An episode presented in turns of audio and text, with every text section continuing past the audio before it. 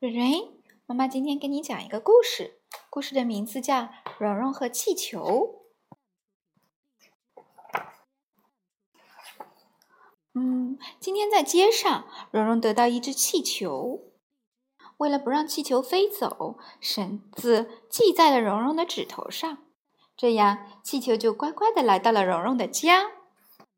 终于可以放心了，妈妈解开绳子，一起来玩吧！砰！砰砰！哎呀，哎呀呀，够不着了！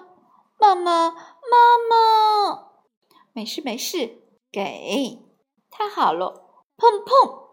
哎呀，哎呀呀，这样可不行哦！看来又得把蓉蓉的气球系上了。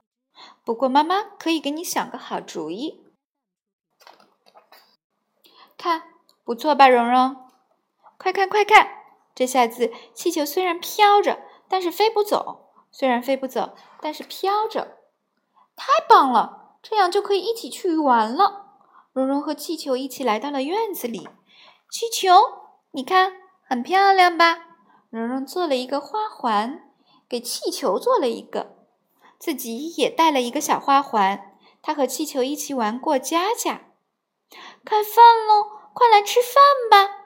好啊，谢谢。真好吃，可是突然，呼，刮来了一阵风，气球，蓉蓉的气球被刮到了树上。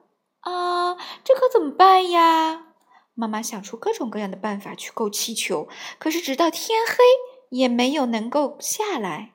蓉蓉没办法，算了吧。蓉蓉一心想着气球，晚饭一点儿也不想吃。本来我和气球都约好了要一起吃晚饭的，还约好了要一起刷牙，一起穿上睡衣，一起钻进被窝里睡觉。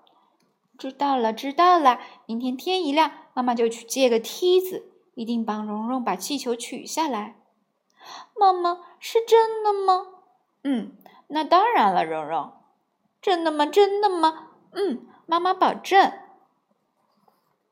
蓉蓉终于不再掉眼泪，抽泣渐渐平息下来，泪痕也干了。然后她呆呆的想：“啊，气球，蓉蓉的气球，真像圆圆的月亮啊！”